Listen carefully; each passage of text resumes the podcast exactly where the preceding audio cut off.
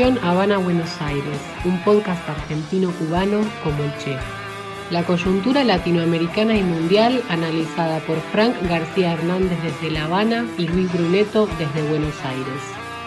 Una producción de Estación Finlandia de Argentina y revista Comunistas de Cuba.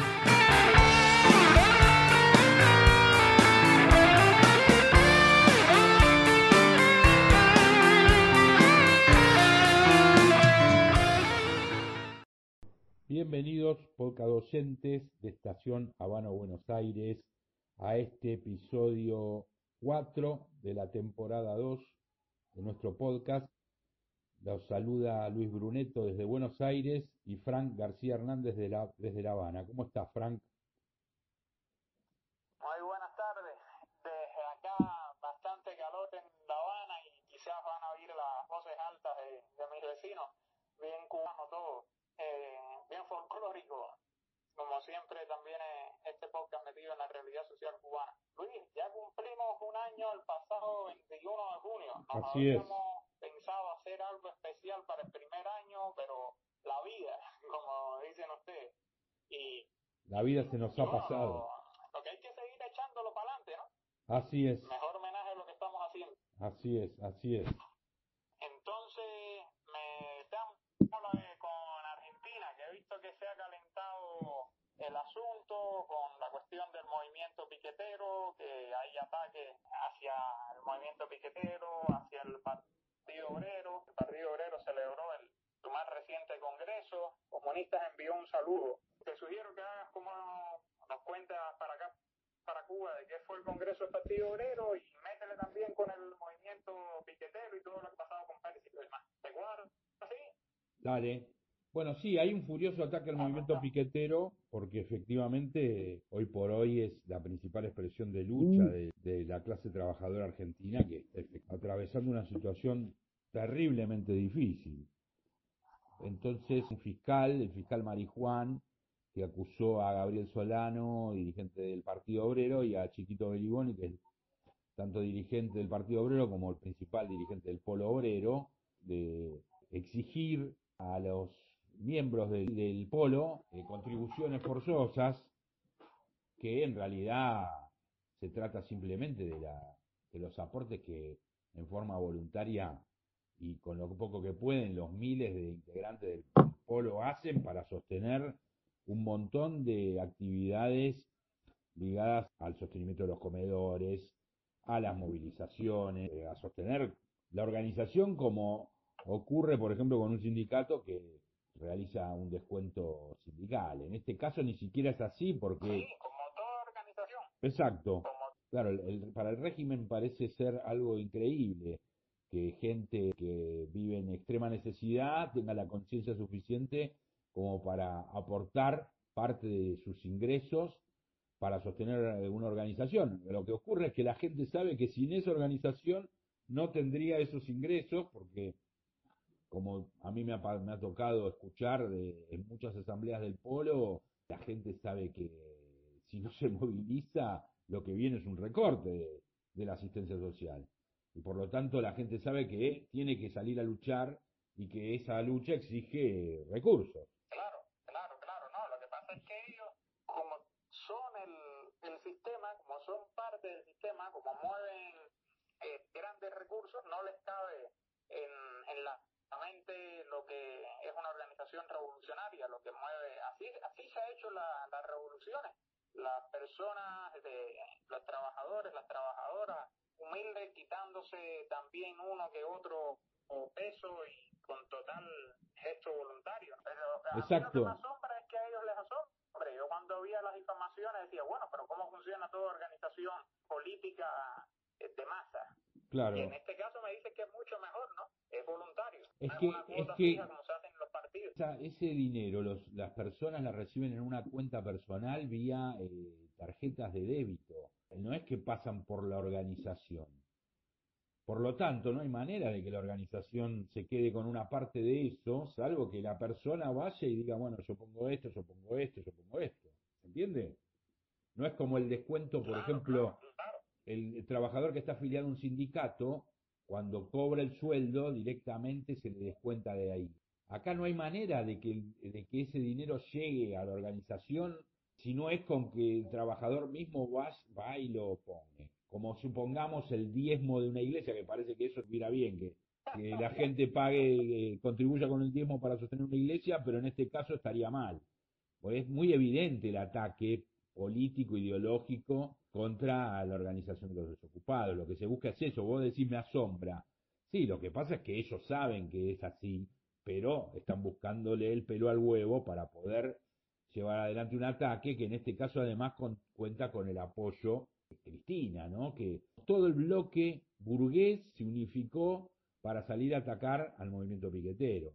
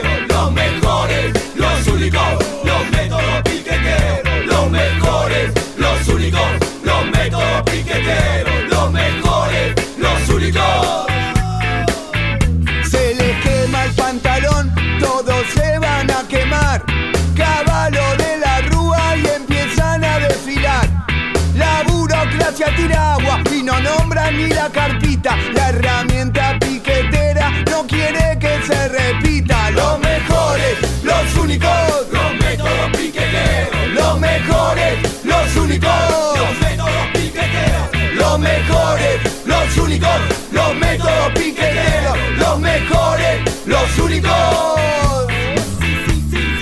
Corte de ruta y asamblea, corte de ruta y asamblea. En todos lados se vea el poder de la clase obrera.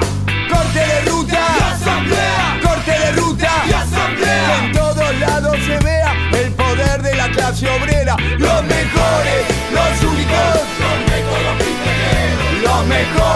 los únicos.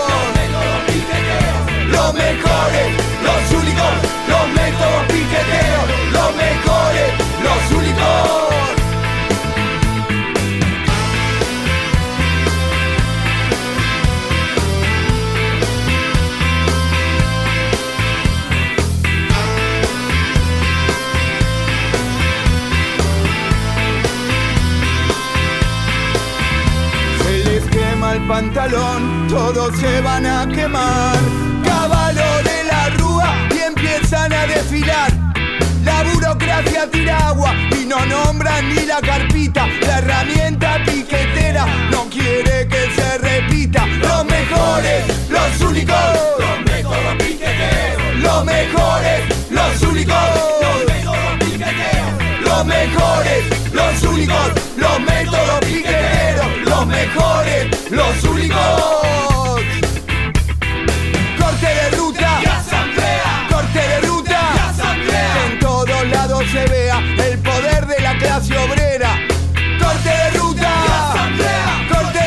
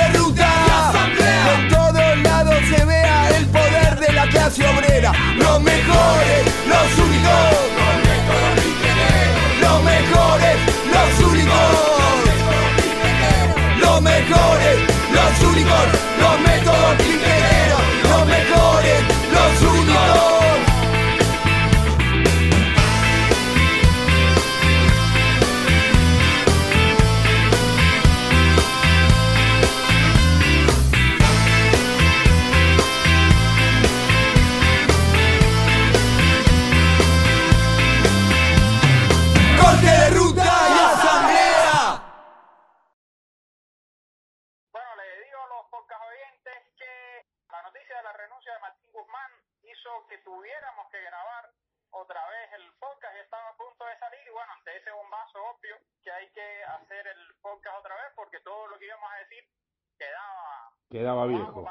Por más que sea una dinámica del podcast mensual, igual no se podía sacar el podcast sin analizar esa cuestión. No, como dicen los memes, Julio se llevó a Martín Guzmán, lo de Julio Iglesias. Entonces, eso fue como el primero de julio, 30 de agosto, no me queda claro, la renuncia de Martín Guzmán. 30 de agosto imposible porque no porque todavía no llegamos. 30 de junio, decimos. Ah, 30 de junio. 30 de junio, ¿no? Es que acá la crisis y demás. Esperá, no, el primero de julio fue el lunes. Sábado 30 de junio por la noche. Mientras hablaba Cristina. Bueno, sí, sí, qué batazo, ¿no? Bueno, habla, dale, arranca ahí hablando de, de la renuncia que me dijiste muy interesante la salida de Guzmán, que le quitaron las cámaras y te quedó hablando prácticamente sola la jefa, como le dicen los peronistas por allá. Y eso es un detalle de color, efectivamente fue una jugada de Guzmán. La venganza es un plato que se come frío, ¿no? Eh, los golpes de Cristina Guzmán ya venían siendo furiosos. Es el desenlace final de, de todo un proceso que viene teniendo meses de enfrentamiento interno en el que el desgaste de la figura de Guzmán terminó siendo completo. Termina tomando esta decisión de, de esta salida intempestiva justamente para hacerle pagar un, un costo político, ¿no? Y en, cierto sentido dejarla en ridículo. Que hoy habla que habló Cristina por primera vez después del, de la renuncia de Guzmán y en el, en el discurso le dedicó un rato largo, largo, largo a criticar el gesto de Guzmán, al que llamó ingrato, porque dijo que es verdad que ella tenía enormes diferencias con Guzmán, pero que Alberto lo había bancado a, a, muerte a Guzmán y que no se merecía un gesto como este sin haberle avisado, etcétera, etcétera, etcétera. Evidentemente le, la, la, golpeó. La leal, ¿no? Cristina siendo la, la leal, claro, sí.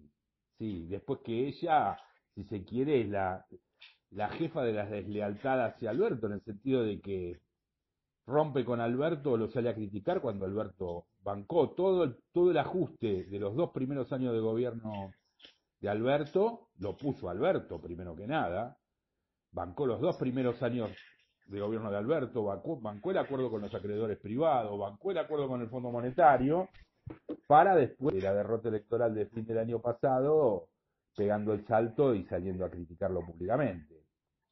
O sea, realmente lo que le atribuye a Guzmán, si uno lo analiza, es nada al, al, al lado de lo que de lo que hizo ella con Alberto, ¿no? Me parece. Y de lo que Alberto había hecho con ella antes, porque la historia del, de la historia de este frente de todos es increíble, porque Alberto después de su salida del gobierno en 2008 eh, había, se había convertido en un crítico furioso de Cristina, a la que directamente tildaba de criminal y, y de corrupta, y había, bueno, vos habrás visto millones de grabaciones, ¿no? De, de Alberto en TN, Alberto en Clarín, eh, diciendo cualquier cosa de Cristina, y después, bueno... Ni siquiera a votar por Scioli. Bueno, de hecho, pocos recuerdan cuando siempre nos acusan a la izquierda de haber votado en blanco y de, con eso haber facilitado supuestamente el triunfo de Macri, cosa que es falsa y que no dan los números, pero se olvida que Alberto llamó a votar en blanco en esa elección, dijo que él votaba en blanco, y que Massa dijo que no iba a votar a Scioli, con lo cual no sabemos si votó en blanco o votó a Macri. Massa, el tercero en discordia en esta en este revoltijo palaciego, porque se esperaba que Massa, aparentemente había un acuerdo entre Massa y Alberto para que Massa desembarque como jefe de gabinete y Álvarez Agís, el ex viceministro de Economía de Kisilov, ministro de Economía. Y toda esa operación parece que se cayó justamente por el veto de Cristina, que no quería que Massa terminara siendo el salvador de la patria y, el, por lo tanto, el futuro candidato a presidente. Y entre todas las cuestiones ¿Y que andan... esta mujer eh, de quién es? ¿Albertista o cristinista? Batakis es una keynesiana, lo cual no significa que sea cristinista. Tiene buena relación con Cristina, pero fue ministra de Economía de Scioli. Muchos recuerdan esto de que quiso pagar el, el aguinaldo en cuotas a los docentes bonaerenses, que los docentes de la provincia de Buenos Aires le hicieron un paro de 14 días. Digo ministra de Economía de Scioli, claro, ustedes no van a entender. Ministra de Economía cuando Scioli era gobernador de la provincia de Buenos Aires. O sea, ministra de Economía de la provincia de Buenos Aires. Claro, claro, no ministra de Economía del país. Y este Melconian, que me habías dicho la vez pasada que hicimos el podcast, ahora mo- estamos regrabando. Bueno, este Mel- Mel- Melconian, ¿por qué no subió? ¿Por qué no sube el tal Melconian? No, no, Melconian no es un hombre del Frente de Todos, Melconian es un hombre cercano al macrismo, ahora es uno de los, de los principales eh, economistas de una un think tank eh, que hay en la provincia de Córdoba, del que salió en su momento Domingo Cavallo, que es la Fundación Mediterránea, eh, y es un hombre de consulta de Cristina, aunque Cristina hace públicos sus desacuerdos con él, pero es un hombre de consulta, eh, pero no, no sonaba tampoco como, como posible recambio. Sí se dice de Cristina que su hombre es Redrado, Martín Redrado, un ex presidente del Banco Central, al que Cristina en su momento echó por monetarista, digamos, o hizo echar por monetarista, y con el que ahora tiene una fluida, fluidas conversaciones. ¿A quién convino esta ministra? ¿A Alberto, a Cristina o es un punto medio? Mira, creo que a un punto medio, lo cual es favorable a Alberto, en cierto sentido, porque primero Cristina parece más identificada ahora con la suerte del gobierno que antes, tiene menos espacio para la crítica, de hecho en el discurso de hoy hizo, no hizo ninguna económica de Batakis, a pesar de que Batakis ya planteó la, la idea de la continuidad respecto a la política de Guzmán, respecto al acuerdo con el fondo, es decir, todas las cosas que supuestamente Cristina criticaba, Batakis la reafirmó, la idea de directamente dijo a poco de asumir, en sus primeras declaraciones, Batakis dice que ella quiere el equilibrio fiscal, algo que Cristina abiertamente salía a decir que el equilibrio fiscal no es, ni no es una virtud en sí mismo, digamos, y Batakis deliberadamente dice lo contrario. ¿Por qué? Bueno, porque todo esto que estamos hablando se da en un clima económico tremendo de corrida de, contra el peso, ¿no? De desarme de las posiciones de los fondos extranjeros de los bonos argentinos en dólares, con lo cual una crisis que ha llevado a la restricción de, por ejemplo, de, de, la venta de dólares a los importadores, que en muchos casos tienen que importar mercancías que son insumos y materias primas necesarios para la producción, con lo cual eh, todo esto está repercutiendo en, la, al funcionamiento de la economía, que ya repercute en los precios, ya hay remarcaciones tremendas, estamos probablemente eh, cerca de una posible hiperinflación, otra vez, y ya empieza a haber desabastecimiento. Hay algunos productos que no, no están. En la Argentina no, no, no es normal que haya, que fa falten productos. Cristina sigue repitiendo la misma cantinela de un planteo de gasto expansivo, que justamente el problema es que no se puede financiar. Sometido al programa del Fondo Monetario Internacional, al pago de la deuda externa, que ella legitimó, y por otra parte, la clave de la situación en Argentina para salir de este marasmo es el aumento del salario. Y eso no lo plantean. Cuando aumentar los salarios no te, podría tener, hay, hay una situación prácticamente de subconsumo en las masas. Prácticamente no podría tener ningún efecto inflacionario de ningún tipo el aumento de salario. Eso te iba a preguntar, eso te iba a preguntar. Eh, ¿No por empezar, de, no generaría inflación? Por empezar, por principio, nosotros los marxistas sostenemos que el aumento de salario no, no genera inflación. Si el aumento del salario, los empresarios remarcan los precios, digamos, pero eso ya no es culpa del aumento del salario, sino de la conducta de los empresarios. Pero Perfecto. mucho menos de su consumo, donde hay, bueno, vos viste lo que es el, movimiento piquetero argentino y no solo, no solo es un movimiento de lucha, sino que además es un movimiento que está sosteniendo la lucha contra el hambre, digamos. O sea, el movimiento piquetero está formado por gente que se moviliza y, y organiza comedores, la locosa, digamos para que la, la, gente, incluso gente con trabajo, y hasta hay gente con trabajo en blanco, necesita ir a comer a los comedores que atienden las organizaciones del movimiento piquetero y otras organizaciones sociales. Entonces, en, condiciones como esa, eh, es evidente que lo que están defendiendo tanto la fracción keynesiana de la burguesía, si querés, que representa Cristina, la fracción más mercado internista, y la fracción más este, ligada a las finanzas y a la exportación, etcétera, lo que están defendiendo es la tasa de ganancia. En, ese punto, en ese punto se unen. Están defendiendo la tasa de ganancia, intentando que si hay efectivamente una reactivación basada en la mejora de las condiciones del comercio exterior por la devaluación monstruosa que está habiendo, se haga sobre la base de los salarios más bajos posibles, garantizando tasas de ganancia lo más elevadas posible.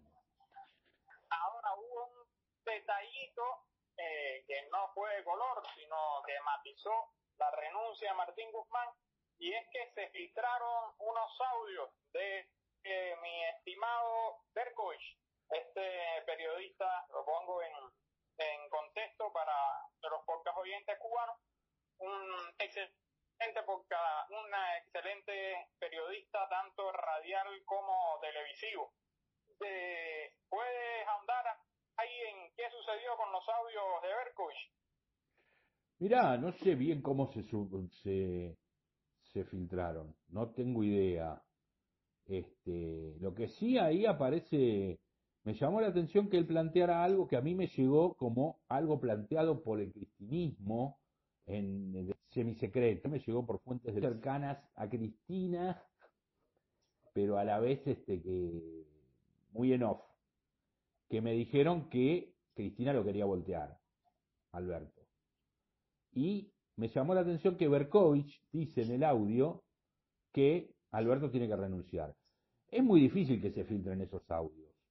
A mí me llama la atención. Más que eso no te puedo decir porque no lo sé. Algunos sostienen, algunos sostienen que, algunos sostienen que se difundieron a propósito. Yo no lo sé. Fue en el curso del domingo, si no me equivoco, que se filtraron esos audios. Exacto, y el, todavía en el audio, no, que todavía en los audios él hablaba, creo, de la posible llegada de Álvarez Agís, creo, si no me equivoco, pero no aparece el nombre de Batakis todavía. Pero más allá de eso, que bueno, fue cambiando todo segundo a segundo, ojo que fue, se barajaron un montón de nombres, no es que eso, al contrario, tiene mucho mejor información que yo, pero me llamó la atención esto de Alberto tiene que renunciar que él plantea, porque también me llegó como algo que por lo menos me dijeron que discutían Cristina en su círculo más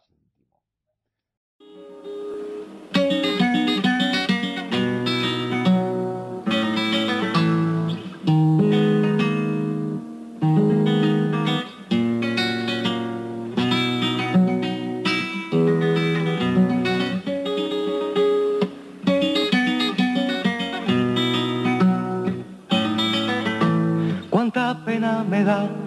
que se demore tanto la verdad, que la belleza no esté en su lugar, que se confunda la luz con la oscuridad,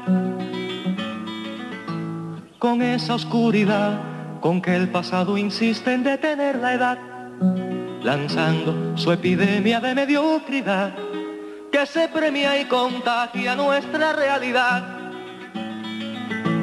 Y en nuestra realidad machismo, posición y un poco de maldad para tener resuelta la felicidad. Por cuántos lados hay que defender la paz. Y no me dejo engañar, nuestra cultura se hace menos popular. No se puede esperar confiando en que la historia nos dará un lugar lejos la historia está y hay tanta gente por ahí que hay que salvar. El miedo a una censura no nos debe atar. Nuestro futuro es cuanto le debemos dar. Y no basta demostrar con arte puro y lleno de sinceridad. Demora tanto ver dónde está la verdad. Los bueyes con que aramos se pueden cambiar. Y no me dejo engañar, nuestra cultura se hace menos popular. No se puede esperar confiando en que la historia nos dará un lugar. Lejos la historia está y hay tanta gente por aquí que hay que salvar. El miedo a una censura no nos debe atar nuestro futuro es cuanto le debemos dar y no basta demostrar con arte puro y lleno de sinceridad. Demora tanto ver dónde está la verdad. Los bueyes con que aramos se deben cambiar y no me dejo engañar. Nuestra cultura se hace menos popular. No se puede esperar hay que defender la paz.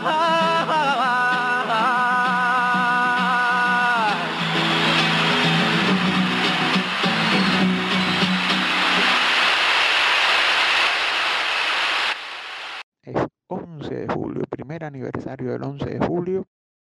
Es interesante un día como hoy, a esta hora, voy a brindar este testimonio.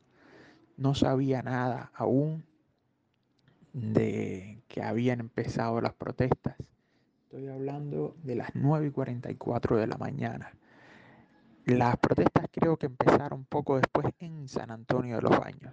En San Antonio de los Baños, que está ubicado a unos, pongamos, 20 kilómetros de la capital, 30, quizá menos.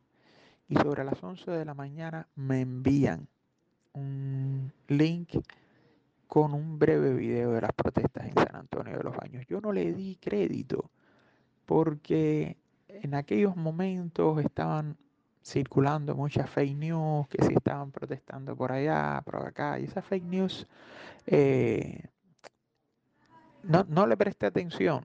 Incluso veo un tuit del ex ministro de Cultura, presidente de la Casa de las Américas, Abel Prieto, que no sé por qué creí en ese tuit, de que era un video manipulado con un audio que no correspondía. Bueno, en fin, no le creí. Y después sobre las tres y tanto de la tarde me llaman de Jesús María, que es donde están las protestas en La Habana, allá en La Habana Vieja, diciéndome que hay eh, que estallaron las protestas. Yo al inicio tampoco di mucho crédito, pero era cierto que desde el teléfono se oían voces multitudinarias. Me empiezo a vestir porque igual quise salir a ver si era cierto y eh, empieza a hablar Díaz Canel. A las 4 de la tarde lo anuncian, aparece sudoroso, apurado, anunciando que estallaron protestas en San Antonio de los Baños. Después todos sabremos por qué estaba tan sudoroso y con cierta cara asustado. Y es que a raíz de las protestas en San Antonio de los Baños, él trató de hacer lo mismo que hizo Fidel el 5 de agosto del año 94, cuando hubo unas eh, protestas en La Habana que ni de lejos alcanzaron la magnitud del, del 11 de julio, y Fidel se personó y con su sola presencia la manifestación se diluyó y quienes estaban gritando abajo Fidel empezaron a gritar esta calle de Fidel. Eh, bueno, en el caso de Díaz Canel fue recibido con abucheos, le lanzaron botellas plásticas, que aquí le decimos pepinos, eh, por suerte vacíos, y Díaz Canel se, se retiró. Lo mismo sucedió en el oriente del país, en otro pueblo montañoso, donde fue el comandante Ramiro Valdés, y lo recibieron, digamos, de manera no muy agradable, y tuvo que retirarse, porque hubo una multitud que se le lanzó arriba a presionarlo, y tuvo que montarse en la micro que había llegado con los escoltas y desaparecer. Eh, cuando estoy ya montado en el taxi rumbo a La Habana Vieja, voy escuchando por radio eh, desde el celular la intervención del presidente Díaz Canel. Y ahí oigo que dice algo que me llamó la atención más bien en, en el sentido de que hacía la diferenciación. Comunistas y revolucionarios a la calle. La orden de combate está dada.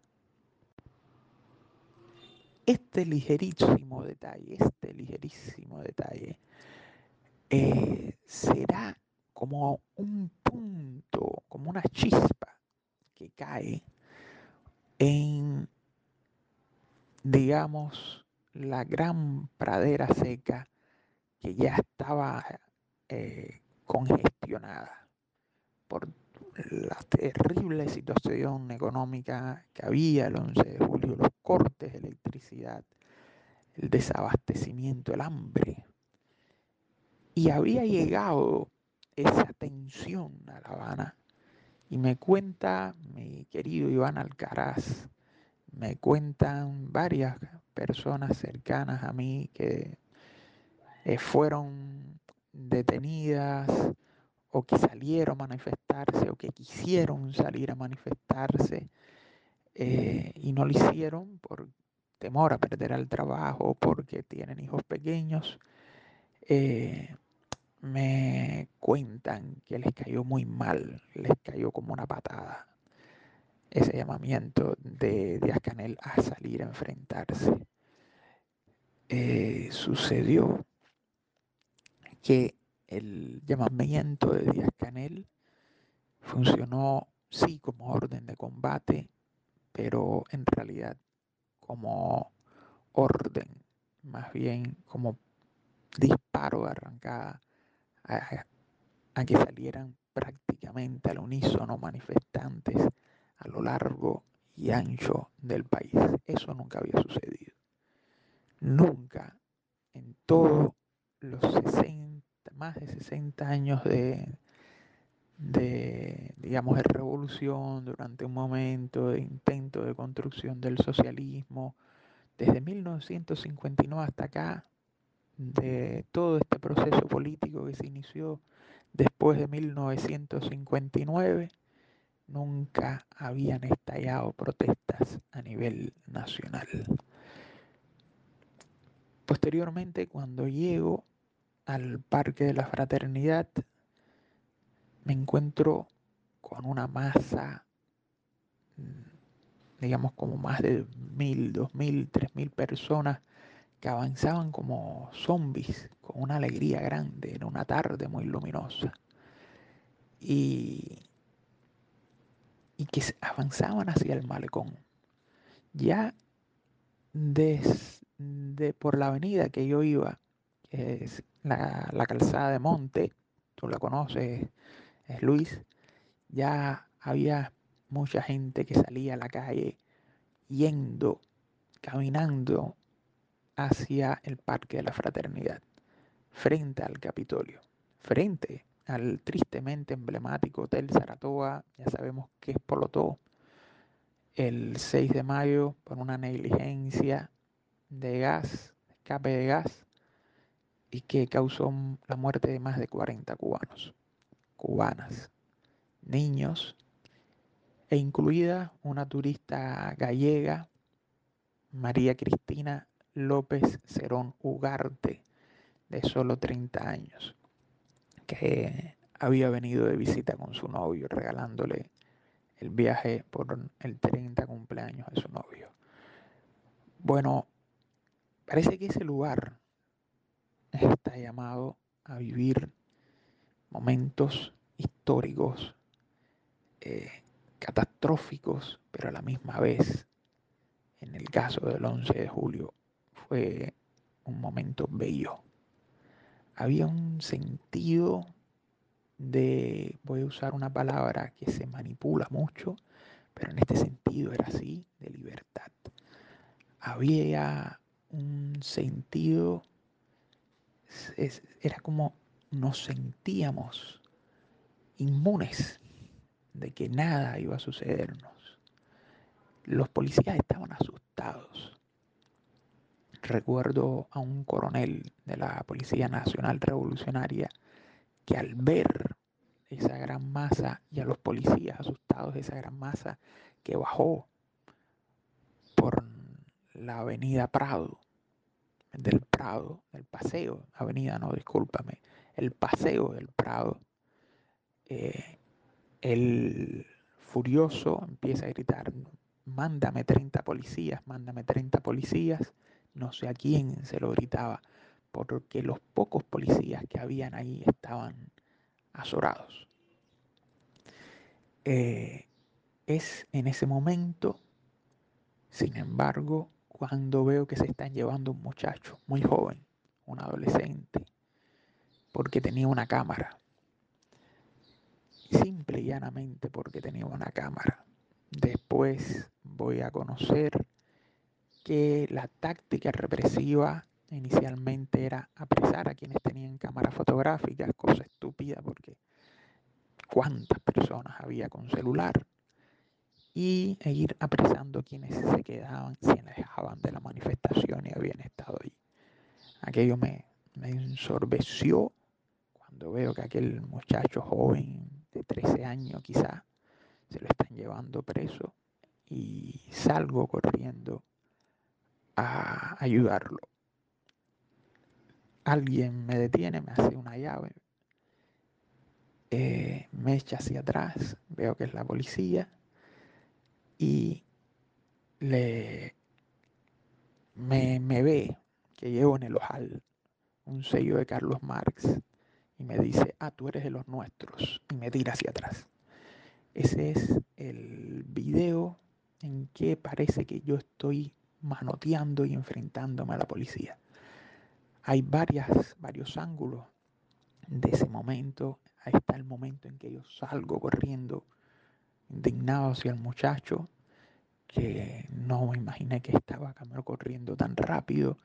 Es el video que no sé cómo va a, tener Giordano Gringo y el que va a aparecer para eh, reclamar por mi libertad. Hoy es muy difícil encontrar ese video en YouTube y en las páginas que se dedicaron a coleccionar videos y eh, recorrió el mundo. Ese video sirvió después para acusarme de mil mierdas y aquí anuncio a los difamadores, eh, oportunistas, Alejandro Gumá, Fernando Luis Rojas y Luis Emilio Aybar. Fernando Luis Rojas que conspiró, eh, mintió en la reunión política del Partido Comunista de Cuba, donde pidió mi expulsión, distorsionando mis artículos. Alejandro Gumá que mentía diciendo que yo estaba tirando piedras eh, gritando patria vida, jamás hubiese sucedido eso de mí. Eh, dijo en aquella reunión del partido, todos estos son eh, pseudo revolucionarios que trabajan en el Instituto Juan Marinelo. Y que yo estaba en dos lugares donde nunca estuve. mentía siendo uno una persona, un, traidor, un traidor converso, Luis, porque son gente que tenían fama, este Alejandro Guzmán, de ser muy crítico. ¿Cuántas veces habló conmigo eh, despotricando contra la burocracia? Eh, quizás hasta un lenguaje, eso es. Y, y ahora, como es un buen oportunista, como quiere lavarse la cara, hace, persigue porque perseguir es la mejor manera de mostrar lealtad ante la burocracia. Y el otro que pide mi expulsión, Luis Emilio Aybar, montado en esa falacia también, eh, decía algo, los tres decían algo que para que te des cuenta de cuán estalinista eh, son esas personas, cada vez que yo decía algo los tres prácticamente en unísono decían, no te creemos. Es decir, anulaban mis verdades. No, no, no, no valía decir nada. Y este Luis Emilio Aybar, que era también muy contestatario, pues ahora es asesor del ministro de Cultura. Y claro, tiene que lavarse eh, la cara. Esa fue su primera reunión en el Partido Comunista, porque había sido expulsado de la Unión de Jóvenes Comunistas a inicio del 2000. Había sido un paria político, pero eh, el oportunismo se sabe lavar la cara y saben que persiguiendo se lava. Y estos, diría Trotsky, Stalin, que era la más destacada mediocridad del partido. Y ellos tres son eso, la más destacada mediocridad del Instituto Juan Marinelo, que desgraciadamente ha ido decayendo, hundido en la censura y la mediocridad cada vez más, a pesar de que hay grandes intelectuales dentro, a quienes eh, reconozco una labor inmensa. Después de esta primera detención me sueltan, voy buscando a incorporarme a la masa, tenía todo periodista, todo revolucionario, todo comunista, todo historiador, todo sociólogo, tenía que estar ahí presenciando al menos, si no manifestándose con la masa humilde, tenía que estar ahí. Quienes los miles de personas, las miles de personas que estaban ahí, Luis, eran trabajadores, gente de a pie, barrios, de barrios humildes, de allí, de esos lugares humildes, de esos barrios obreros. Después, eh, frente al Museo de la Revolución, antiguo Palacio Presidencial, por la estatua ecuestre de José Martí, llegando al Parque Máximo Gómez, esas miles de personas que habían salido de manera espontánea van a ver cómo llegan ómnibus blancos donde traían a personas que supuestamente iban a manifestarse espontáneamente en defensa del gobierno. Ahí empezaron a llegar personas con unos palos grandes de parte del gobierno, de la burocracia, que por suerte no vi cómo reprimían con esos palos, pero después en prisión sí vi a muchachos con los brazos sangrantes. Eh, uno que prácticamente había perdido el ojo a golpe de esos palos y este amigo Iván Alcaraz también golpeado, a quien conocí, excelente fotógrafo en la celda. Eh, después se disuelve aquella manifestación, yo pienso que se ha disuelto y voy rumbo al cerro porque no se podían tomar taxis voy buscando, tratando de regresar a, a Marianao, donde vivo, y coincidentemente desemboco a donde había sido reprimido, reprimida y disuelta la manifestación. Aranguren y ahí estarán.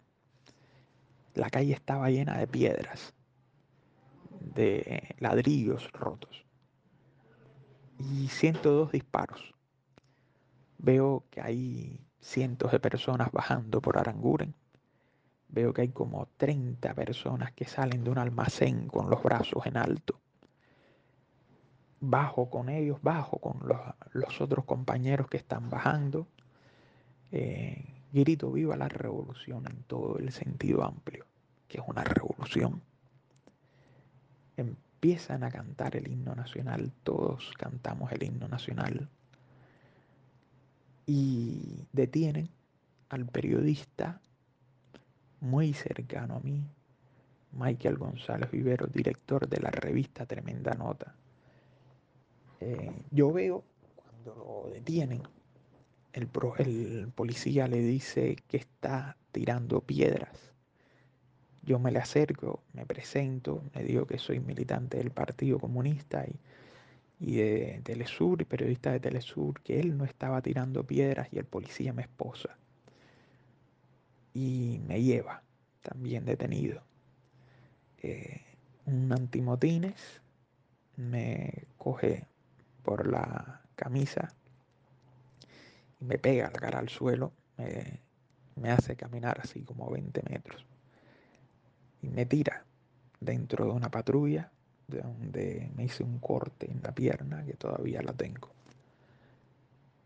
Eh, después llegué al, a la estación de policías de Zapata y C, donde nos pidieron que nos desnudáramos, que entregáramos los celulares.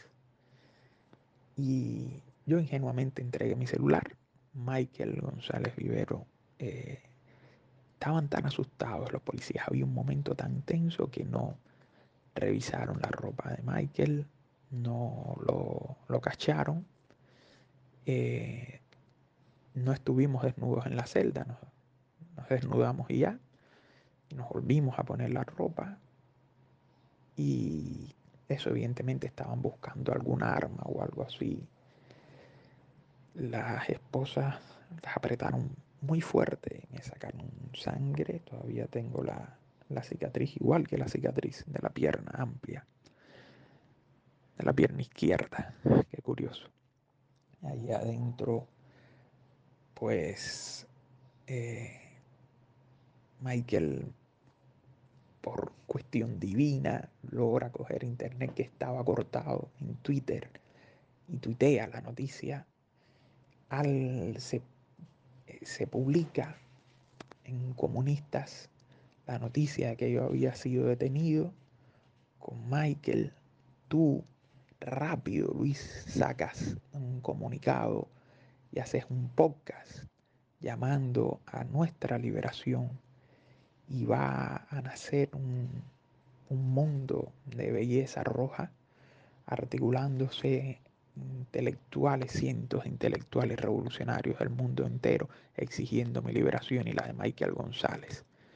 Eritusen, Alex Kalínicos, tú, europeos, eurodiputados, eurodiputados, diputados del Parlamento irlandés, del Parlamento brasileño, del PSOL, figuras destacadas de la política brasileña, de México, de Perú, eh, desde Hong Kong, de Grecia, Sabas Matzas, de, del DIP, de Turquía, desde Estados Unidos, desde Canadá, van a ser esa voz grande desde República Dominicana, de Venezuela, de Colombia, de todos los países de Latinoamérica, de Chile.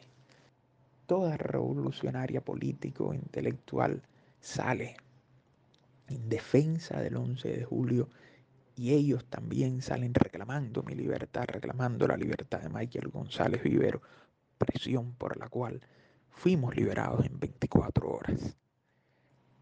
Ha sido el trotskismo, el marxismo revolucionario el que estuvo con la clase trabajadora cubana apoyando las manifestaciones del 11 de julio, porque son los trotskismos y los marxismos revolucionarios los que están con la clase trabajadora y no el estalinismo y no el estalinismo que apoyó la burocracia y traicionó como siempre lo ha hecho a la clase trabajadora. Es muy lastimoso que haya grupos, dos grupos trotskistas minoritarios, ya las que han calificado de contrarrevolucionarias las protestas del 11 de julio. Esas, esos errores en ejercer el internacionalismo proletario, se los ajustará la lucha de clases. Y habla de los errores que cometen en la lucha de clases, en su lucha en sus países. Eh, es el internacionalismo proletario un deber de todo revolucionaria, de todo revolucionario, de todo revolucionaria. Y eso fue lo que sucedió el 11 de julio donde el marxismo revolucionario internacional se levantó de manera solidaria con la clase trabajadora. Viva la clase trabajadora mundial. Abrazo grande, Luis. Venceremos.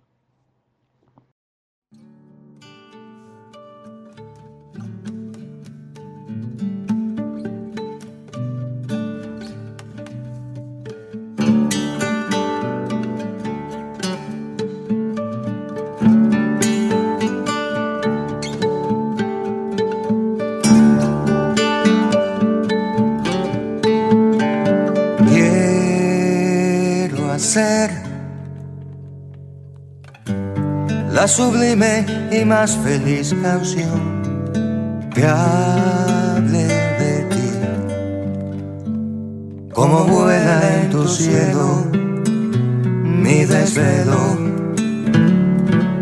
es así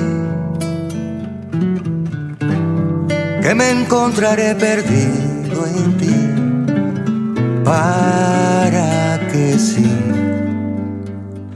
inocencia sin miedo, amar de nuevo. En mí amerizas, tierna y sorpresa, dulce y sonrisa, luna sobre mí. Hada salvándome del desamor. entrecurando mi alma sobre ti. Quiero ser lo que puedo, lo que quiero hacer, darte despertarme en tu lado, enamorado. Ámame cuerdamente iluminándose. Quiero decir, apagar la locura de la duda.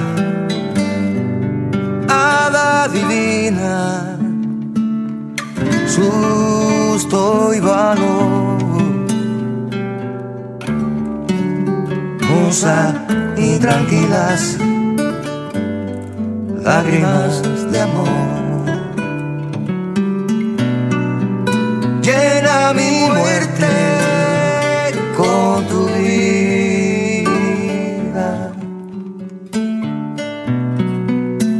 Duerme mi soledad sobre tu calor. Ama sublime para las almas que se, comprendan,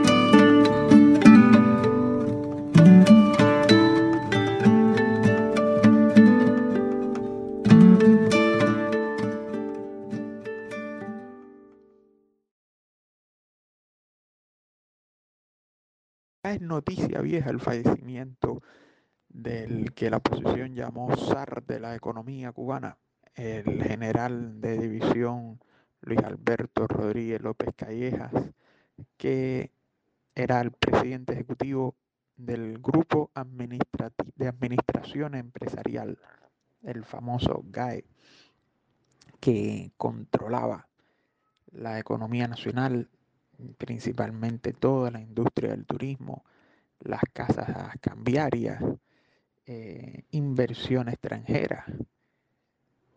López Callejas estaba llamado a convertirse en el sucesor de Díaz Canel, aunque superaba la edad establecida para ocupar el cargo de presidente, edad limitada a los 60 años, quién sabe si se hubiese podido hacer un arreglo y, y si era posible que estuviera ocupando el cargo, puesto que de la noche a la mañana López Callejas había salido de su oscuridad y había pasado a ser, sin ningún cargo previo partidista, miembro del buró político.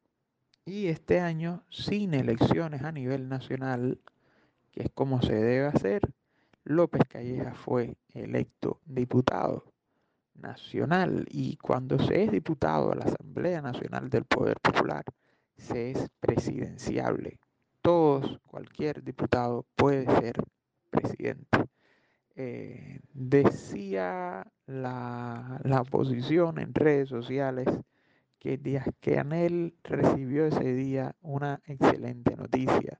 Yo lo viví de manera bien presencial, eh, Luis, esa noticia, porque estaba caminando por, iba en un taxi por Miramar, que es un barrio bien cheto, dirían ustedes, allá en Argentina. No hay que explicar acá en Cuba qué cosa, qué es el barrio Miramar. Venía en un taxi por la avenida, por la calle 70 y en el momento en que se corta, que es, que es perpendicular, se encuentra con la quinta avenida, que es una de las vías expresas que une al barrio Siboney, donde mayormente viven los dirigentes cubanos, con el vedado, va, toman por lo general toda la quinta avenida, toman línea a subir por paseo para la Plaza de la Revolución, que es donde está el Consejo de Estado y el Comité Central, las sedes. Eh, bueno, cuando voy bajando en un taxi veo que hay una congestión, pienso una congestión de tráfico, me asomo, pienso que el semáforo está roto, porque veo unos policías deteniendo el tráfico y no, el semáforo no estaba roto. Eh, le digo, bueno, decido seguir caminando y le digo a mi novia Claudia, aquí o va a pasar alguien grande, el presidente, que seguro están cerrando la calle, o pasó algo grande. No, no sabía lo que había sucedido y pocos minutos después, cuando voy a cruzar la quinta avenida, eh, aparece un carro a mucha velocidad eh, con chapa de general. Aquí la chapa de general es M eh, y tres ceros y después otros tres ceros más, la matrícula creo que dirían ustedes, que casi me pasa por arriba porque lo fue como que inesperado, iba a toda velocidad pitando y flashando las luces, eh, los faros delanteros. Después me siento ah, en un lugarcito a tomarme un batido de helado y me llega, eh, me llega un mensaje anunciándome la muerte de López Callejas.